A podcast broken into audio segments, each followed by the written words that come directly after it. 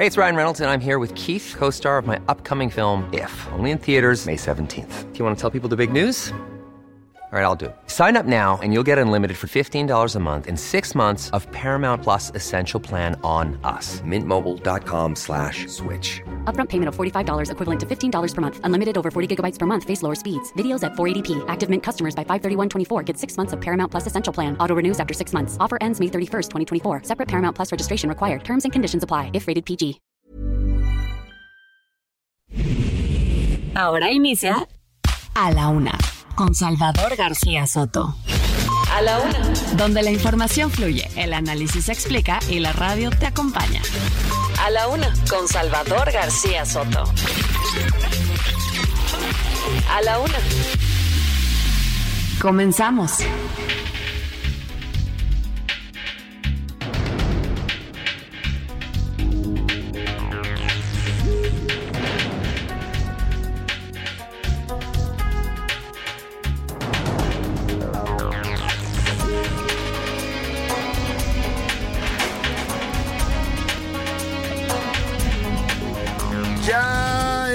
Es la una de la tarde en punto en el centro de la República. Los saludamos con mucho gusto. Iniciamos a esta hora del mediodía a la una este espacio informativo que hacemos para usted como todos los días a esta misma hora del día cuando el reloj marca la una de la tarde con un minuto. Estamos listos, estamos listos y preparados y de muy buen ánimo además para informarle, para entretenerle y también también para acompañarle, para hacer su compañía en este momento de su día, en donde quiera que usted me escuche, en cualquier parte de la República, en cualquier actividad que esté realizando en este jueves 17 de agosto del año 2023. Vamos avanzando ya en la segunda quincena del mes de agosto y nos encaminamos se dice fácil, pero nos encaminamos ya al último trimestre, casi al último trimestre del año. Así es que, bueno, vamos a aprovechar el tiempo y vamos a informarle en las siguientes dos horas de lo más importante, ya lo sabe, solo lo más importante del panorama informativo que haya ocurrido en la ciudad, en el país y en el mundo. Se lo voy a estar reportando en las próximas dos horas aquí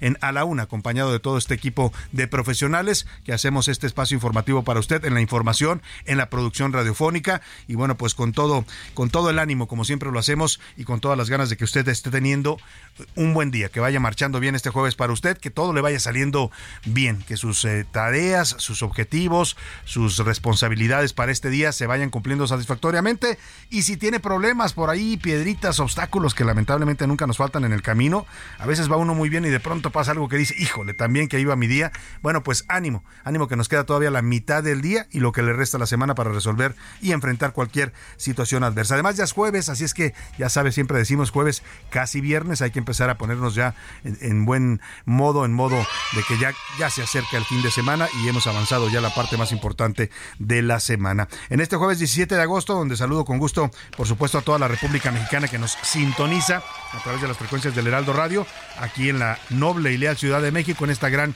megalópolis. mandamos saludos desde la capital chilanga a todo, a toda la República Mexicana en la frecuencia del 98.5 FM, a las distintas frecuencias que nos sintonizan en Monterrey, Nuevo León, el 99.7 de FM, el Heraldo Radio, Guadalajara, Jalisco, allá en la Perla Tapatía, donde suena también el Heraldo Radio en el 100.3 de FM, la comarca lagunera, todos los amigos laguneros les mandamos saludos en el 104.3 de FM, a los amigos de Oaxaca capital en la zona de los valles centrales, 97.7 FM, en el istmo de Tehuantepec, allá en la zona tehuana del estado, mandamos abrazos y saludos también al 97.7 de FM, al Tampico, Tamaulipas, al puerto, bello puerto de Tampico y a toda su zona conurbada 92.5 de FM, a Tuxtla Gutiérrez, Chiapas, que nos escuchan y nos sintonizan los amigos tuxtlecos en el 88.3 de FM, a Chilpancingo Guerrero, a todos los de Chilpa, como le dicen por allá, en el 94.7 de FM, a Mérida, Yucatán, a la Ciudad Blanca, a los Bochitos, les mandamos saludos en 96.9 de FM, y a Tepic, Nayarit, a todos los amigos del occidente, también allá en el 103.3 de FM. Por supuesto, a las frecuencias que nos escuchan y nos sintonizan también en los Estados Unidos. Usted sabe que esta señal es binacional, también llega al territorio de los Estados Unidos, nos sintonizan y nos escuchan y los saludamos con gusto. A la gente de McAllen y de Roseville, Texas, en la frontera con México, a la gente de Now Media Radio San Antonio, en el 1520 de AM, a Now Media Radio Huntsville, Texas, también 104.3 de FM, y por supuesto a la gente de Airville, Chicago, a todos los amigos paisanos mexicanos en esta zona de los, de los grandes lagos allá en Illinois, les mandamos saludos, igual que a la gente de Cedar Rapids en Iowa y en Independence también, Dicho esto, vámonos a los eh, al tema que vamos a tener hoy en la música. Ya sabe que todos los días eh, le proponemos música temática y hoy, hoy vamos a hablar de una pues de un insecto que es de lo más importante para la vida en el planeta. Es un insecto vital. A muchos no les gustan, les tienen miedo porque pican y pican fuerte, ¿no? Pero la verdad es que son parte fundamental del ciclo de la vida en este planeta. Estoy hablando de las abejas, ya las escuchó usted por ahí, zumbar, son toda, un, toda una especie que nos enseña además mucho a los seres humanos, no solo por la labor vital que realizan para el planeta en la polinización de las plantas, ¿no? Ellas transportan el polen de las plantas para fecundar otras plantas y para que la vegetación y la vida siga creciendo en este planeta, sino también porque son un ejemplo de organización, de trabajo, de, eh, pues vaya, hasta su estructura social está muy claramente definida, han sido estudiadas, incluso el modelo de trabajo de las abejas, de las colmenas han sido también pues eh, motivo de análisis sociológicos, ¿no? Y bueno, todo este tema que tiene que ver con las abejas en un, en un día en la que se celebra precisamente el Día Nacional de las Abejas, comenzó en 2017 esta celebración debido a la importancia ambiental, social y económica que tienen estos insectos. Hay más de 20 mil especies de abejas en todo el planeta y lamentablemente, hay que decirlo, las abejas han estado desapareciendo en algunas regiones del planeta, en el propio México. Hoy en la Ciudad de México, por ejemplo, es a veces difícil encontrar abejas, ¿no? En la medida que se van deforestando las áreas verdes, que faltan flores, que faltan todo lo que las atrae, pues se van también ausentando estas especies y ha, sido un tema incluso de preocupación mundial aquí, en el Congreso de, la Unión, en el Congreso Federal. Hay incluso iniciativas que proponen un plan nacional para el rescate y la preservación de las abejas. Lo propuso, si mal no recuerdo, el senador eh, Jorge Carlos Ramírez Marín de Yucatán, porque es un tema. Yucatán es un estado productor de miel y su productor ha descendido ante la disminución de la población de abejas. Así es que por eso y por muchas otras cosas más les vamos a dedicar. Además eran también, no sé si usted recuerda en la escuela, si usted era trabajador y organizado y aplicado, le ponían una abejita, ¿no? Por trabajador. Si era de los más burritos, pues le ponían eso. El burrito, si era cochinón y llevaba sus libros sucios y su lugar lo dejaba sucio, le ponían un, puerquito. Y si era muy platicador en clase, pues sí, le ponían el periquito o el loro. Así es que la abeja simboliza todo eso y es así de importante para la vida en este planeta y para los seres humanos. Así es que vamos a estarlas homenajeando musicalmente, música que habla de esta especie animal. Y vámonos, si le parece, directo a la información que le tenemos preparado en este jueves. A la una, con Salvador García Soto. Por el maíz, Estados Unidos solicitó que se conforme un panel para analizar la decisión del gobierno mexicano sobre prohibir las importaciones de maíz transgénico para el consumo humano en nuestro país. Estados Unidos argumenta que no hay evidencia científica para que México le ponga un freno o un eh, tope al maíz transgénico que importa desde los Estados Unidos. Es una controversia nueva en el TLC, en el TEMEC, perdóneme. Y encuestadoras, este jueves la Comisión de Elecciones de Morena va a elegir a las cuatro casas encuestadoras que van a seguir, van a acompañar el proceso para elegir al candidato presidencial de Morena, que por cierto Morena está sacudido, ¿eh? hubo un sismo ayer con las declaraciones de Marcelo Ebrard, este amago de que no le está gustando cómo se están manejando las cosas, acusaciones graves de uso de recursos públicos, de uso de secretarías de Estado para promocionar candidaturas. Y bueno, pues hay muchas reacciones, hoy le voy a estar hablando también de esto que se está simbrando el proceso interno de Morena, incluso con amenazas de ruptura. Y avances, avances, localizaron cuatro cráneos y restos humanos calcinados en una bodega abandonada en el estado de Jalisco. Las autoridades están analizando si estos restos lamentablemente corresponden a los cinco jóvenes que desaparecieron en Lagos de Moreno el pasado 11 de agosto. Y hablando de esto, ayer y bueno, hoy todos los periódicos lo comentan, es materia de análisis en columnas, en artículos, es portada en la mayoría de los diarios importantes de México, la broma del presidente, el que se hizo que no escuchaba cuando le gritaron los reporteros que le pedían una opinión una posición de su gobierno sobre la desaparición y muerte de estos cinco jóvenes y el presidente dijo que no escuchaba y entonces hizo un chiste de sordos. Hoy el presidente dice que todo fue un invento de los medios, que no eh, existieron estos gritos, a pesar de que están grabados, aquí se los pusimos, se han hecho ya eh, eh, incluso ejercicios para escuchar bien lo que se dice y efectivamente le gritan sobre los jóvenes de Lagos de Moreno y el presidente hoy dice que no escuchó nada y que entonces todo es una manipulación de los medios que no se va a disculpar por esto que fue interpretado y causó indignación en los medios y en las redes sociales como un gesto de indolencia y de desprecio por la vida del presidente de México. Vamos a estar hablando de este tema. Y también toma fuerza. Hillary, Hillary se convirtió en huracán ya categoría 2, está afectando las costas del Pacífico, en toda la, digamos, en toda la zona costera mexicana por el Pacífico. Vamos a ir hasta Michoacán, Jalisco y Baja California, que son en este momento los estados más afectados por las lluvias y los vientos que está provocando Hillary. Y también, también en la segunda hora de la una le voy a contar de los peatones. Oiga, todos somos peatones, ¿eh? A muchos cuando andan en su carro se les olvida y se vuelven agresivos, prepotentes, groseros con la gente que anda a pie pero algún día les va a tocar andar a pie y van a saber lo que se siente que los carros o cualquier otro vehículo lo agreda a usted, porque los peatones lamentablemente somos los más vulnerables de la cadena de movilidad, ¿no? Nos agreden los motociclistas, los ciclistas,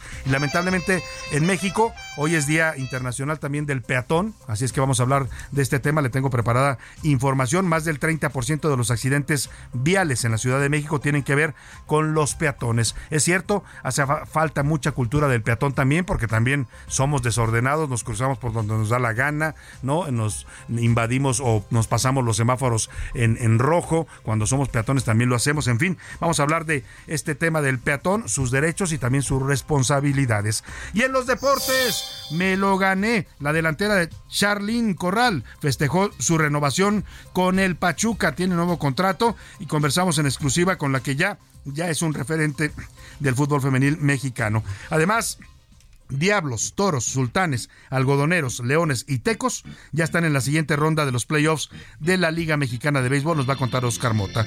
Y en el entretenimiento, Anaya Arriaga nos contará sobre el nuevo reality show que va a reunir a grandes estrellas de la farándula. Esto de los las casas de famosos o los reality shows que están tomando nuevo auge con este reality show de Televisa, pues parece que ya muchos van a seguir otra vez ese caminito. Vámonos, si le parece, directo a las preguntas del día para que usted, como siempre lo hace, participe y haga este programa con nosotros.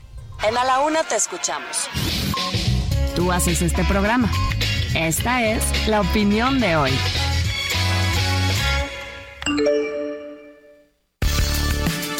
Y en las preguntas de este jueves les tengo como siempre temas polémicos, interesantes, muy debatibles, ¿no? Eh, para que usted nos dé su opinión, su punto de vista. Ya sabe que aquí respetamos todos los puntos de vista, no estamos casados con ninguna, pues ni con ninguna ideología, ni tampoco con ningún, con ninguna fobia, ¿no? Aquí somos respetuosos de la opinión de cada quien, siempre y cuando sea también una opinión respetuosa. No, no pasamos al aire mensajes con palabras altisonantes, pero todo lo demás que usted quiera decir perfectamente eh, tiene cabida en este espacio, es tomado en cuenta y sale al aire. Así es que vámonos con la primera pregunta. Hoy, después de lo que le decía ayer el pues casi cisma, ¿no? Un aviso de cisma que puede venir en Morena y de que Marcelo Ebrar amagara con que si no hay claridad y no se dejan de violar las reglas del proceso interno, pues eh, va a haber un desastre, así lo dijo él mismo, va a haber un desastre en Morena, lo cual ha sido interpretado como que Marcelo pues está amenazando con romper con Morena. Muchos piensan que podría ir como candidato a Movimiento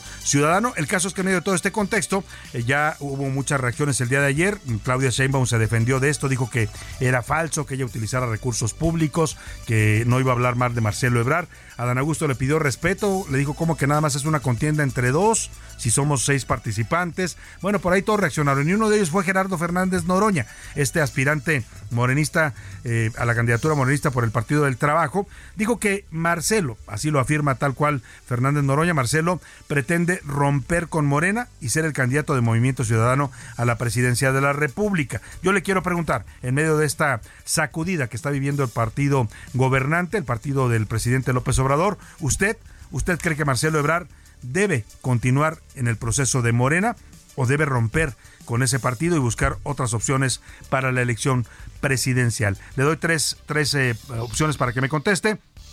El primero, debe seguir en Morena o será un traidor. O el segundo, debe romper con Morena. El proceso está mañado y no va a ganar.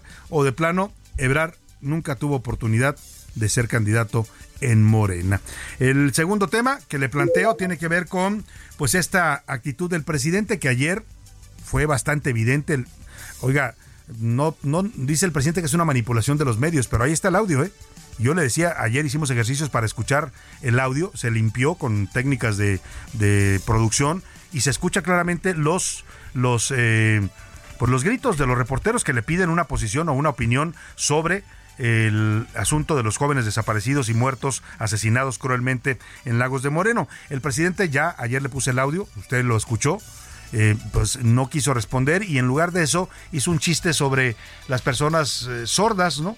Y fíjense qué curioso, el presidente hoy dice que no, que no es cierto, que él no escuchó, que realmente no escuchó, y que entonces todo es una manipulación y un invento de los medios. Pero qué curioso, porque el chiste que hace ayer el presidente, cuando dice que no escucha y se agarra el oído, es un chiste de una persona que sí escucha, pero escucha lo que le conviene. Entonces el propio presidente se delató con esto, ¿no? O sea, lo que les dijo ayer a los reporteros es, ya los escuché, pero no les voy a contestar lo cual pudo haber dicho con palabras, no quiero contestar sobre eso, no voy a hablar y se pudo haber metido. Pero en lugar de eso hace un chiste ante una tragedia, ante un asesinato cruel, salvaje que está conmocionando a la sociedad mexicana por tratarse de cinco jóvenes entre 18 y 21 años. Y hoy, pues como siempre, es culpa de los medios, ¿no? Los, los, los, los malditos y los eh, desgraciados somos nosotros, cuando ayer el presidente claramente tuvo un desplante de indolencia, de negligencia y de insensibilidad ante el dolor que están padeciendo muchos mexicanos que son víctimas del crimen organizado. Yo le quiero preguntar, ¿usted qué cree? ¿Usted piensa que el presidente escuchó o no escuchó? Le doy tres opciones para que me responda. Sí escuchó, pero miente para no reconocer lo que va a ser un grave error en su gobierno. No escuchó, los medios están manipulando. O de plano, hace rato que AMLO se ha hecho el sordo ante el dolor de los mexicanos.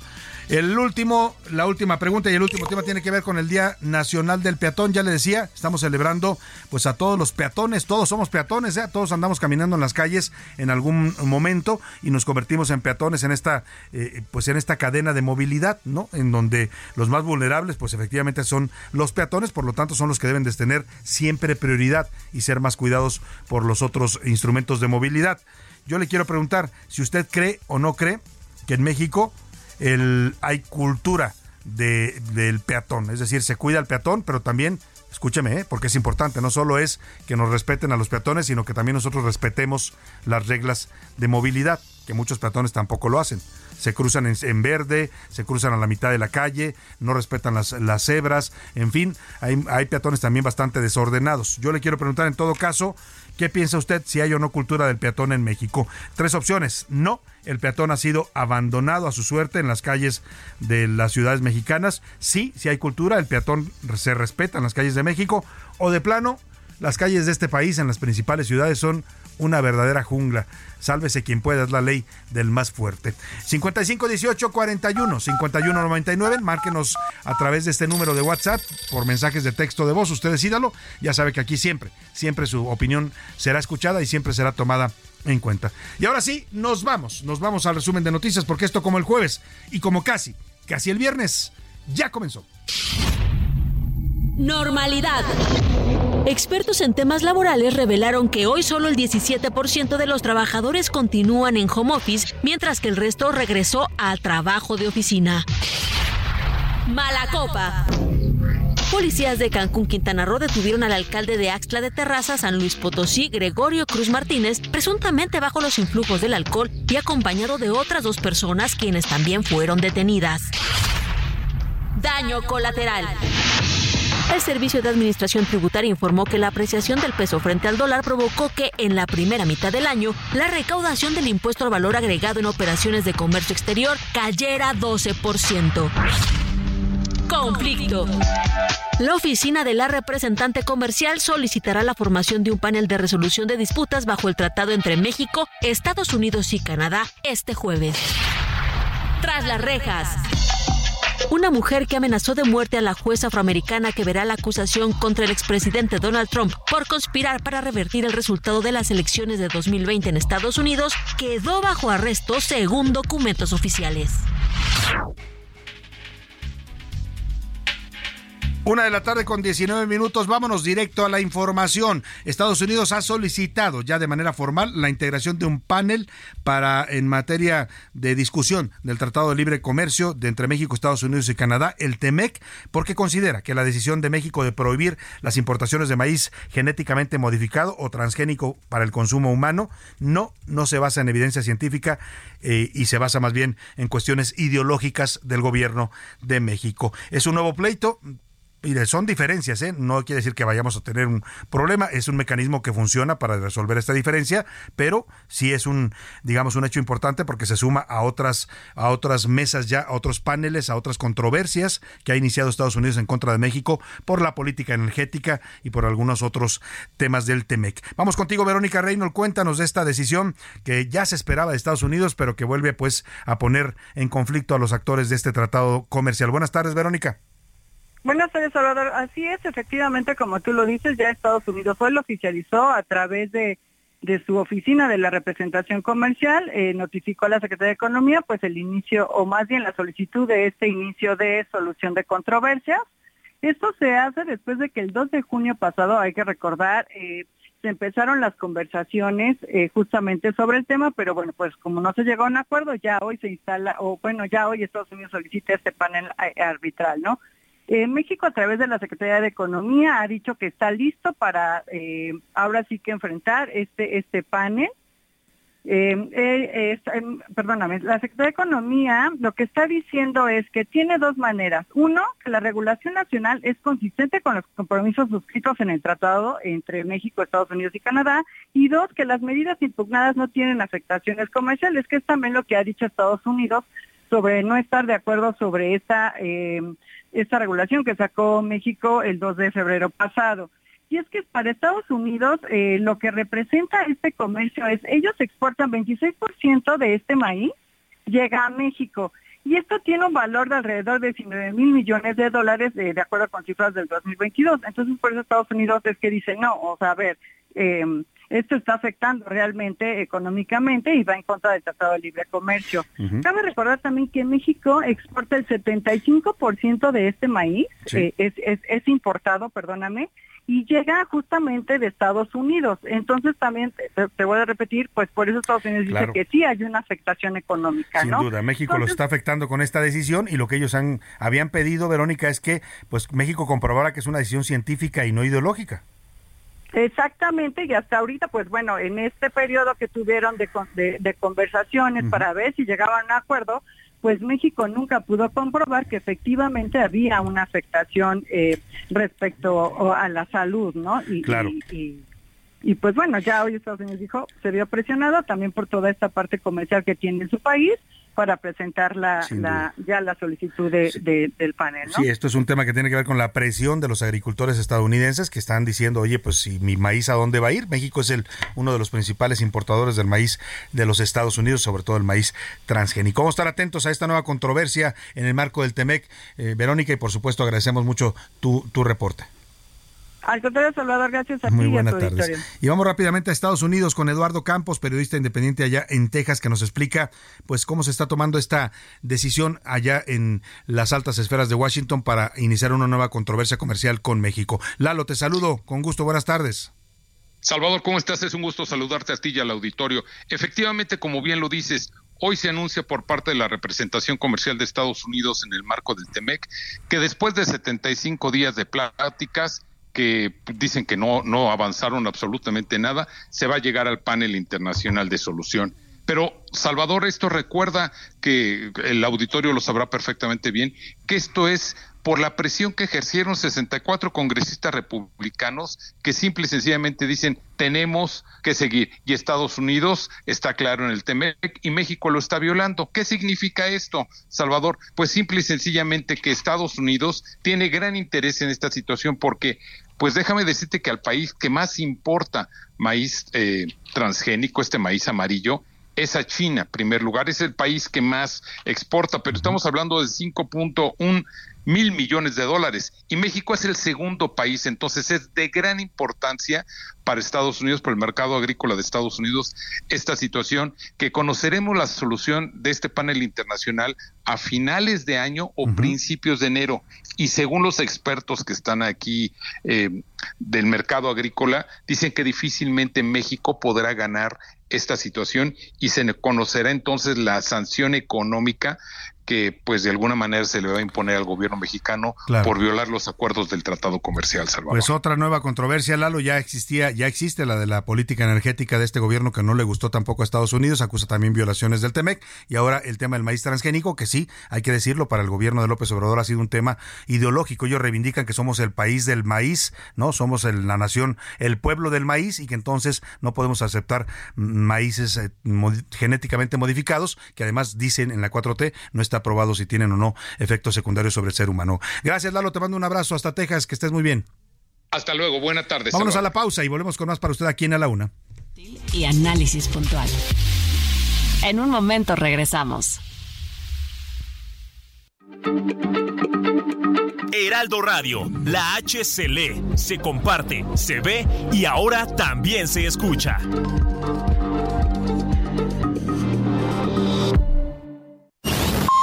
Ya estamos de vuelta en A la Una con Salvador García Soto. Tu compañía diaria al mediodía.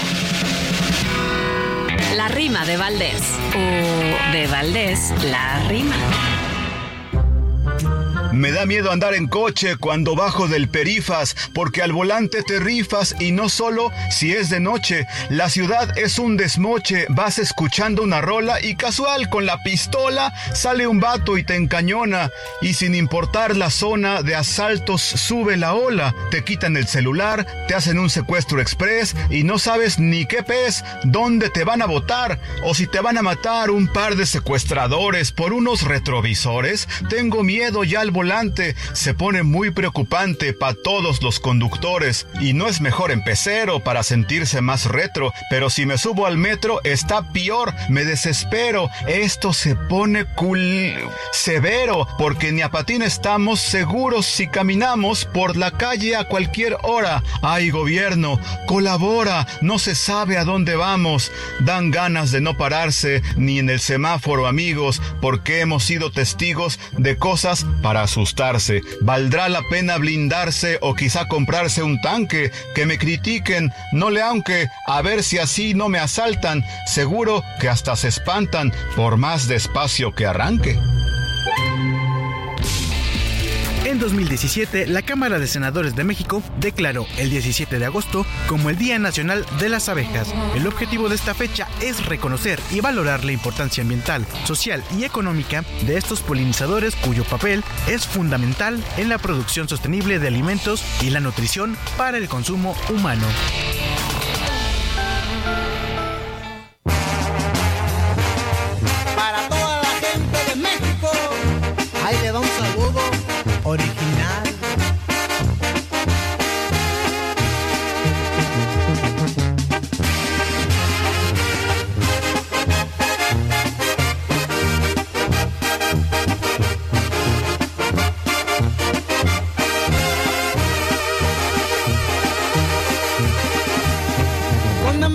Busqué un colmenar, te llevé de la mano. No dormí fabricando la miel que te alimentara. Con el polen más fino del mundo, construí tu cama. Trabajaba panal por panal mientras descansabas.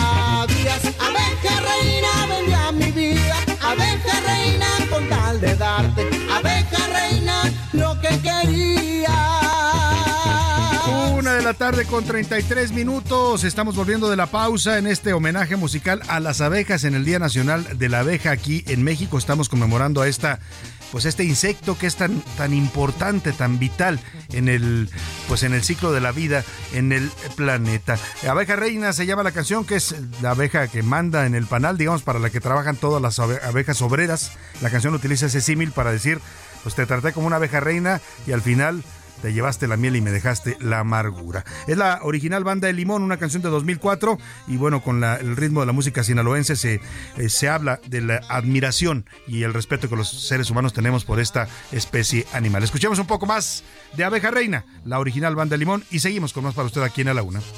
Y abeja reina, abeja reina, una colmena, abeja reina de oro la una. Con Salvador García Soto. Oiga, se me me acordé que pues, son las, es la abeja reina, son las obreras, que son las que van y, y traen la miel de, de, las eh, flores y la producen en su colmena, y están los zánganos, que si usted traslada la colmena, la estructura de la colmena a la vida de los seres humanos, pues serían los políticos, los zánganos, ¿no? Que nada más están viviendo de los, del trabajo de los demás. Básicamente a eso se dedican los señores de la política. Vámonos, si le parece, a más información. Vamos hasta el estado de Jalisco en este tema, pues que ha conmocionado, que ha causado dolor, indignación, rabia pues yo no sé usted lo que haya sentido con esta noticia, pero a mí me ha causado todo tipo de, sentimientos de, de, frustración, de coraje, de rabia y de pensar en qué país nos estamos convirtiendo, un país que asesina a sus jóvenes, un país en donde una buena parte de la sociedad ni siquiera se conduele, dice, pues andaban en malos pasos, ¿no? Seguramente por eso los mataron. Un país donde el presidente de la República, cuando los reporteros le piden a gritos que hable sobre este tema porque no lo tocó ayer en la mañanera. O sea, hoy dice que todo es manipulación de los medios. Y la pregunta para el presidente sería, ¿por qué no habló del tema? ¿Por qué no abrió su conferencia dando un mensaje de solidaridad a las víctimas, de apoyo a la investigación? No se ha hecho presente la Fiscalía General de la República.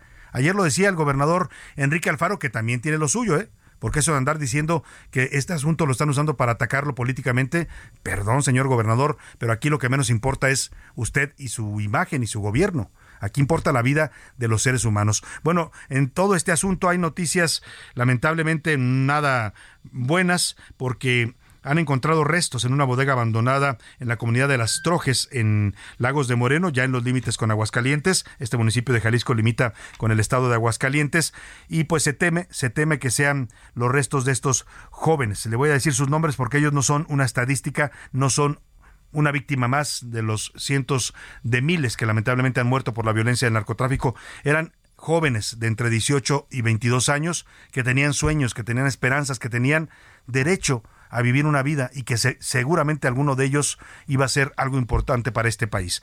Se trata de Diego Alberto Lara de 20 años, Uriel Galván de 19 años, Dante Cedillo de 22 años, Roberto Carlos Olmeda de 20 años y Jaime Adolfo Martínez de 21 años.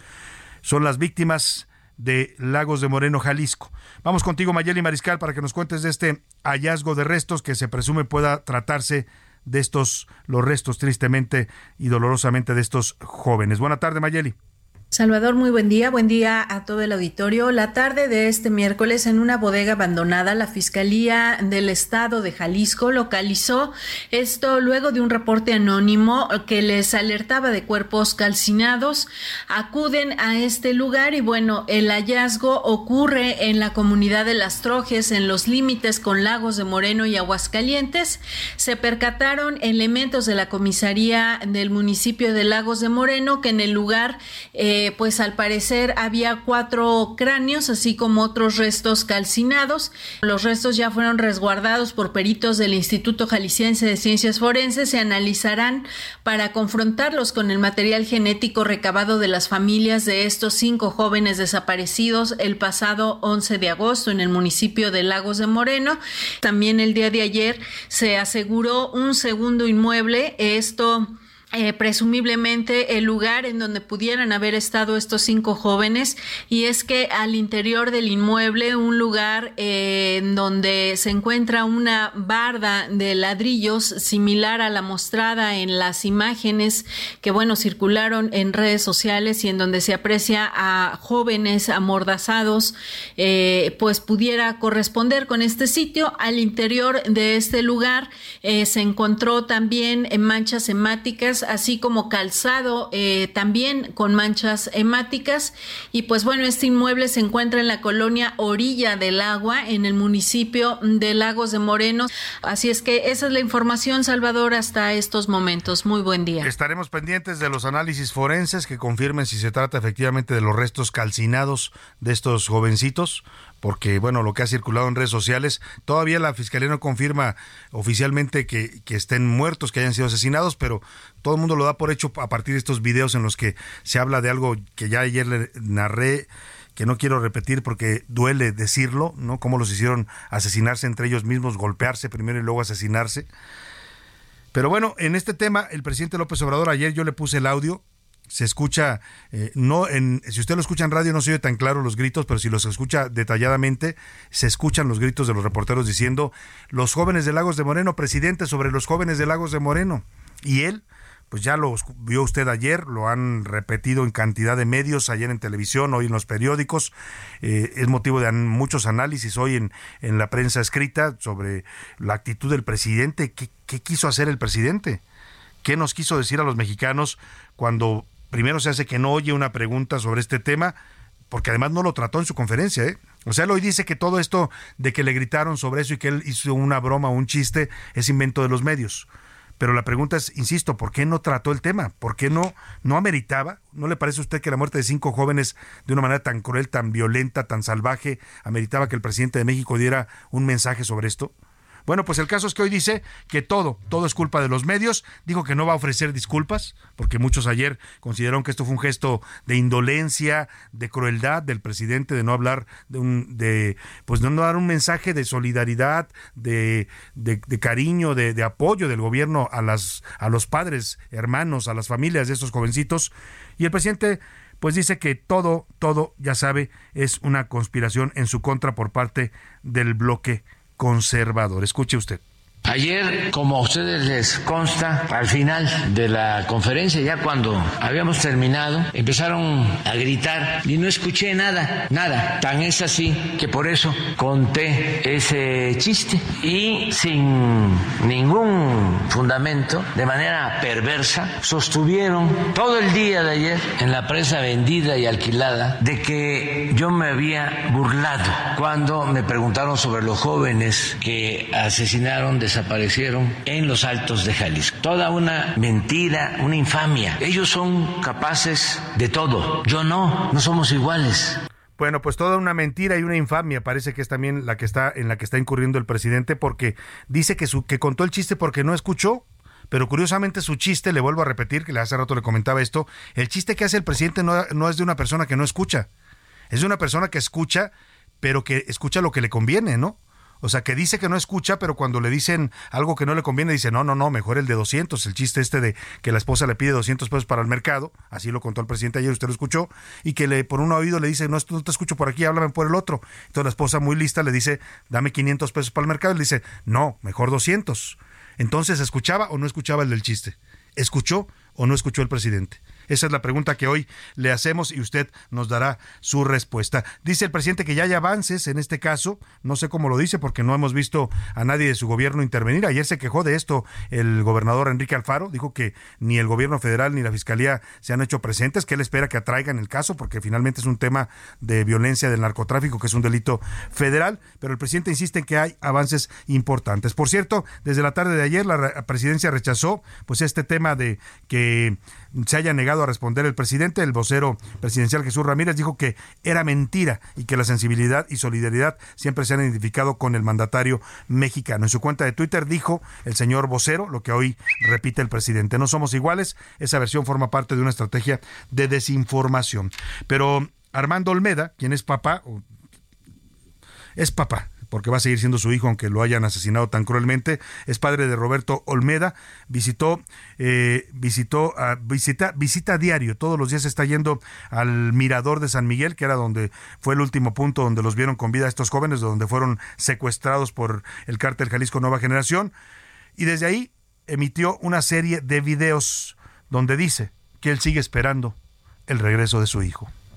Una cosa de, familia, no, necesitamos que no necesitamos que nada, ni nadie nos publique nada, o sea que no, necesitamos ni medios ni nada, no necesitamos nada. Ya va a amanecer mi coche, ya va a amanecer. Aquí te voy a esperar, a ver si vienes hoy. Pues ahí está lo que dice el padre de familia. El gobernador Enrique Alfaro habló esta mañana con ah, precisamente con este padre de familia Armando Olmeda, papá de Roberto. Eh, le manifestó su solidaridad en estos momentos y le ofreció apoyo. Además le garantizó que el gobierno de Jalisco mantendrá la comunicación permanente con las familias de estas cinco víctimas de la violencia. Mire, Iván Márquez se puso a rastrear más la historia de estos jóvenes. ¿Quiénes eran? Yo hace un rato le decía que ellos no son una estadística, no son un número, son vidas que se pierden en México, vidas que se pierden por la violencia, vidas jóvenes, vidas que tenían todo un potencial todavía para crecer. ¿Quién nos dice que alguno de estos jóvenes no iba a cambiar algo para el país, que no iba a ser algo importante? Bueno, pues estos eran estos jóvenes. Iván Márquez nos cuenta quiénes eran los cinco jóvenes cruelmente asesinados en Lagos de Moreno. Los cinco amigos del barrio de San Miguel en Lagos de Moreno, Jalisco, eran muy unidos desde la infancia. Compartían gustos como los deportes. Roberto Carlos Olmeda Cuellar, de 20 años, es estudiante de Ingeniería Industrial en la UDG. Veía peleas de boxeo y en sus redes sociales expresaba frases como, hay amigos que te salvan y no se dan cuenta. Diego Lara Santoyo, de 20 años, es herrero como parte del negocio de su papá. Uno de sus hobbies es salir con amigos, le gusta hacer ejercicio y le iba a las chivas. Uriel Galván González, de 19 años, practica boxeo. Incluso en 2020 compitió en este deporte en Guadalajara. Eso, güey, así.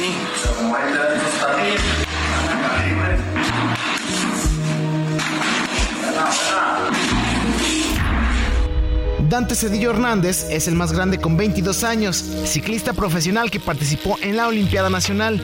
Acaba de abrir un negocio para ventanas. Una de las frases que reiteraba en redes sociales es, vive el momento y amo mi vida. Jaime Martínez Miranda, de 21 años, es albañil y también entrenaba boxeo. Los hombres de 15 a 29 años son los que más desaparecen en territorio mexicano. Según cifras del Registro Nacional, personas desaparecidas, no localizadas y localizadas se contabilizan 42.457. Así, los cinco jóvenes de la larga lista de desaparecidos en nuestro país. Ya va a amanecer mi coche, ya va a amanecer. Aquí te voy a esperar. A ver si vienes hoy. Ánimo, mi raza. Para la una con Salvador García, Soto, Iván Márquez. Y escuchaba usted la voz del padre de uno de estos jovencitos que le dice, ya va, ya va a amanecer y aquí te sigo esperando, ¿no? Ánimo, pues ánimo, necesitan en este momento estas familias de estos jovencitos que están llorando la pérdida de sus hijos. Vámonos rápidamente al tema de Morena y su proceso interno que se ha sacudido a partir de las declaraciones que ayer hizo el canciller Marcelo Ebrard. Hubo todo tipo de reacciones. Hoy por la noche se espera que Morena de a conocer las cuatro casas encuestadoras que van a participar en la definición de quién será el candidato de eh, este partido a la presidencia de la República. Tras las acusaciones que hizo ayer Marcelo Ebrar, que incluso habló de la participación o el desvío de recursos públicos de secretarías como la Secretaría del Bienestar o los llamados brigadistas o los servidores de la Nación que están, dijo, apoyando a Claudia Sheinbaum, el presidente López Obrador le contestó hoy el presidente niega los dichos de Marcelo, dice que no hay participación de la Secretaría del Bienestar en acarreos a favor de Claudia Sheinbaum y dice que Marcelo está en su derecho, que es normal que tenga dudas razonables, las llamó el presidente. ¿Qué opino? Pues que pues, está en su derecho, es este, normal y además eh, tiene el derecho de hacerlo y hay la instrucción de que no se use al gobierno, ni mucho menos el presupuesto para favorecer a nadie. Saben que no nos metemos y que se acabó el dedazo. pues eso es lo que no, no es lo que dijo ayer Marcelo Ebrard. Incluso la diferencia se da entre hermanos, porque Pío López Obrador, el hermano del presidente de México, eh, dijo en, también eh, sobre este tema se pronunció y él asegura que sí hay acarreo de la Secretaría del Bienestar a favor de Claudia Sheinbaum, que incluso hay operativos en el estado de Chiapas donde él radica para favorecer a Claudia Sheinbaum. Escuche que se le abrió la puerta a la forma de hacer política del PRI de los ochentas. Es decir, se desataron las prácticas priistas que se están aplicando a plena luz del día y que consisten, entre otras cosas, en el acarreo para asistir a las llamadas asambleas informativas masivas, en inundar todas las ciudades de bardas y de espectaculares, exhibiendo de esta manera el derroche de recursos.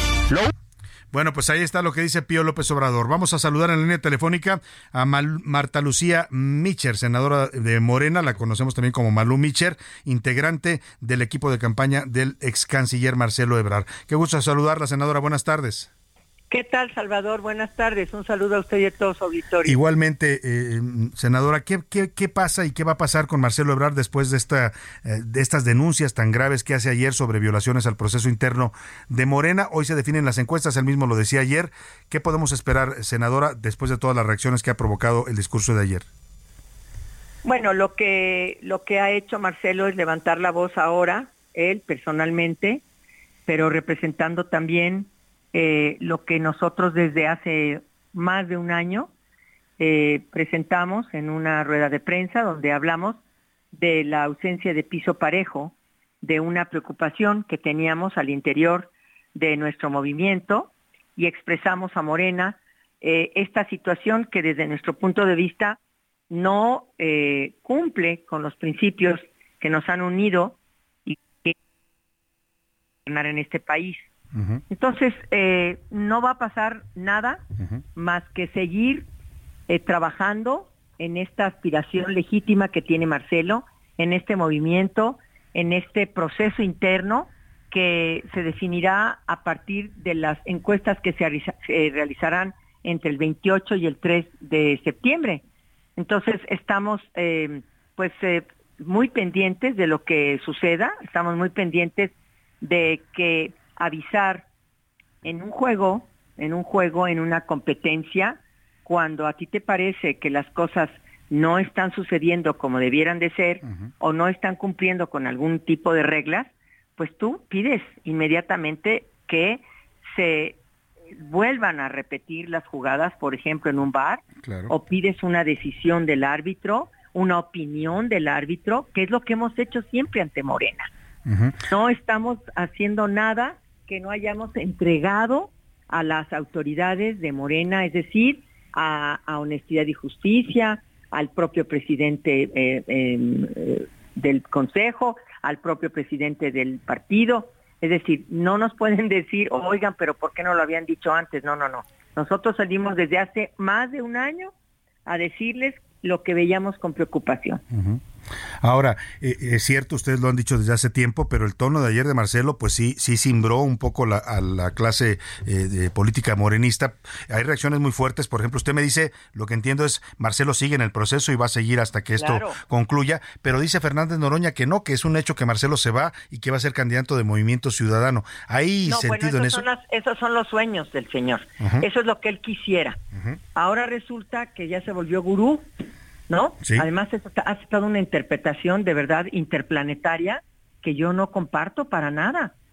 Qué bueno es mi compañero Fernández Noroña, yo no comparto nada de su análisis político, pero además todavía después remata en, en lo que él declara, eh, la verdad, este, que si Marcelo se hiciera a un lado por congruencia, entonces ¿de qué estamos hablando? Él mismo se contradice. Por una parte critica Qué raro, ¿no? Que Fernández Noroña, que ha sido un gran crítico de una serie de prácticas, de una serie de prácticas clientelares. Yo eh, eh, desde hace muchos años conozco a Fernández Noroña y él sabe por lo que hemos dado la vida. Y ahora le entró una ceguera cañona, ahora no ve nada, no ve bardas, no ve espectaculares, no ve acarreos, no ve camiones, no ve nada, no ve gastos y derroches por todas partes Bueno, pues será que estamos, en, por eso le digo, hace un análisis interplanetario. Nosotros no nos vamos a ir. Marcelo no tiene por qué irse de este proceso. Marcelo está simplemente señalando que ya es de verdad eh, insostenible lo que está sucediendo con este proceso interno. ¿Por qué? Porque durante repetidas ocasiones lo hemos hecho, hemos mostrado evidencias y en este momento nos parece que eh, este anuncio que hizo, pues no hace más que fijar la vista en unos acuerdos, acuerdos, Salvador, que, que hicieron... Firmados por todos, además. En junio de este año, entre todos los aspirantes. Y estos fueron refrendados por la dirigencia del partido. Entonces, pues lo, lo que se quiere es que la ciudadanía sea quien decida. A ver, si algo ha inspirado a Morena, ha sido una gran frase del el presidente Juárez. Con el pueblo todo, sin el pueblo nada. Eso es, para nosotros, es algo que nos rige, que nos inspira, que nos ayuda a trabajar. Entonces no podemos estar simulando. No, ah, bueno, pero eso no aplica ahorita, ¿eh? No, eso se aplica después. No, no, no, no, no, se aplica en este momento. Oiga, pero este usted me dice la ceguera de Noroña, pero pues el presidente también dice que no hay acarreos del bienestar, lo dice Claudia Sheinbaum, lo dice Adán Augusto, o sea, nadie está viendo esto que Marcelo Ebrard ve y denuncia. Bueno, si no lo quieren ver, pues nosotros estamos ante las eh, diferentes eh, instancias del partido presentándolo. Eh, el tema ya no es nada más presentarlo, sino que no tenemos respuesta por parte del partido. Ha sido una cantidad de omisiones. Claro que ofenden, que ofenden a la inteligencia de cualquiera de nosotros. Pues Pero de, ahí no nos vamos a mover. De aquí no nos vamos a mover, no nos vamos a ir a ningún lado. Pues Estamos simplemente señalando lo que fue un acuerdo. Pues esperaremos, senadora Malumicher, la definición de hoy en la noche y lo que venga en estos días en el proceso interno de Morena y en la campaña de Marcelo Ebrard. Le agradecemos como siempre. Gracias, Salvador. Ahí estaré yo representando a Marcelo en la tarde. Muchas gracias. Muchas gracias. Vámonos a la pausa y volvemos con más a la segunda hora de A la Una. Regresamos. Heraldo Radio, la H se lee, se comparte, se ve y ahora también se escucha.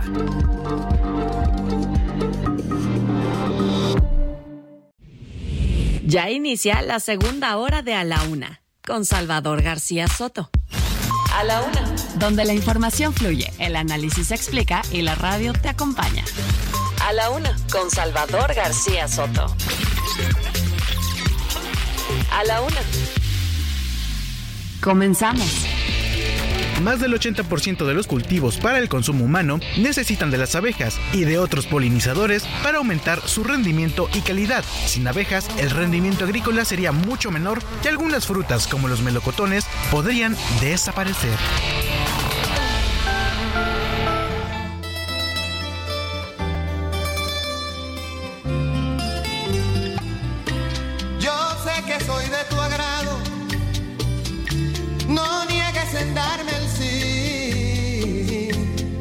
Te he ofrecido a ti un matrimonio sagrado. No más porque me enamoro, se ponen a dar querella. Total, las palmas son más altas y los puercos comen de ella. No quieren que yo te quiera